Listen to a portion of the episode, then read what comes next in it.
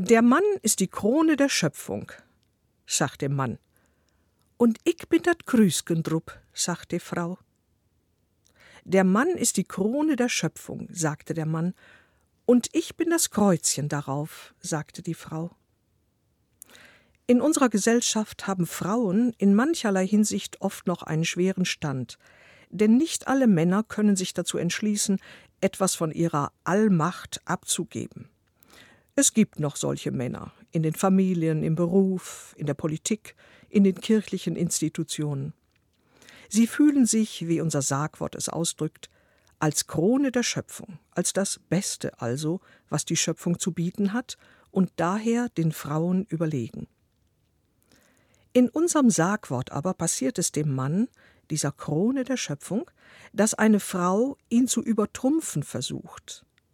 Und ich bin das Kreuzchen darauf. Wie ist das zu verstehen? Kronen waren seit jeher Herrschaftszeichen. Sie wurden von Kaisern, Königen, vom Adel getragen. Sie kamen in mancherlei Formen vor. Unser Text meint eine Krone, deren Reif, Bügel oder Haube von einem Kreuz überragt wird, wie zum Beispiel bei der mittelalterlichen Kaiserkrone.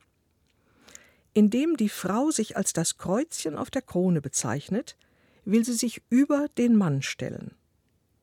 Aber auch das kann ja nicht der Weisheit letzter Schluss sein. Von einer partnerschaftlichen Ausgewogenheit, wie sie heute von manchen Ehepaaren angestrebt und auch verwirklicht wird, war man zu Zeiten unseres Sagworts noch weit entfernt.